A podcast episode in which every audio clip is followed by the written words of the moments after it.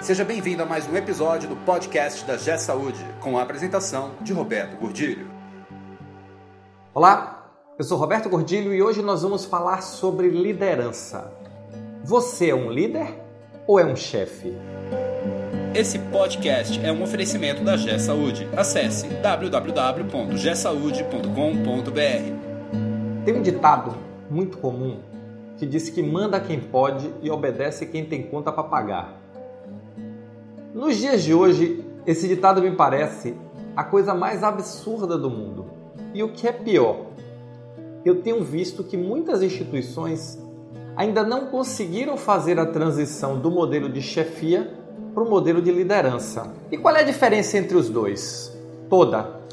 E no momento em que nós temos uma nova geração, a geração Y, chegando nas organizações, esse modelo se já era e foi desde sempre importante, agora ele se torna insustentável. Por quê?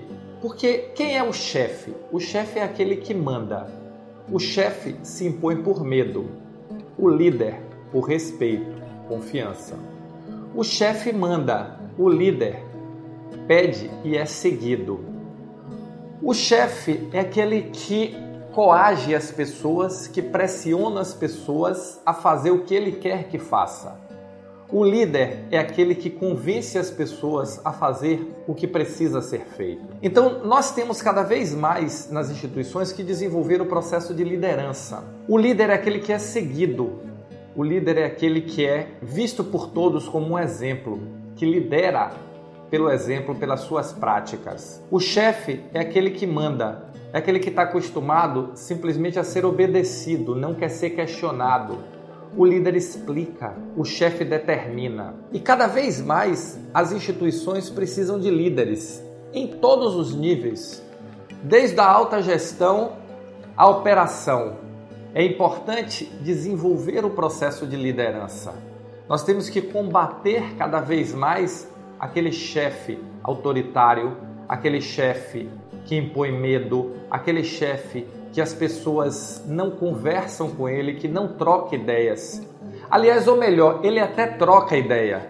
As pessoas chegam com a sua e voltam com a dele sempre. Isso não é construtivo. O que é construtivo é se buscar liderar, mostrando às pessoas o caminho. Cada vez mais, e todas as pesquisas e todos os estudos apontam que as novas gerações estão buscando propósito. Propósito é convencimento. Propósito é acreditar em algo. Propósito é buscar contribuir com algo. E você só contribui com o que você entende. Você só dá o seu melhor para fazer quando você sabe e concorda e quer aquele caminho. E isso a chefia não consegue. A chefia consegue que as pessoas até façam as atividades, mas não conseguem que as pessoas criem. E eu ainda tenho muita dúvida: será que elas querem que crie?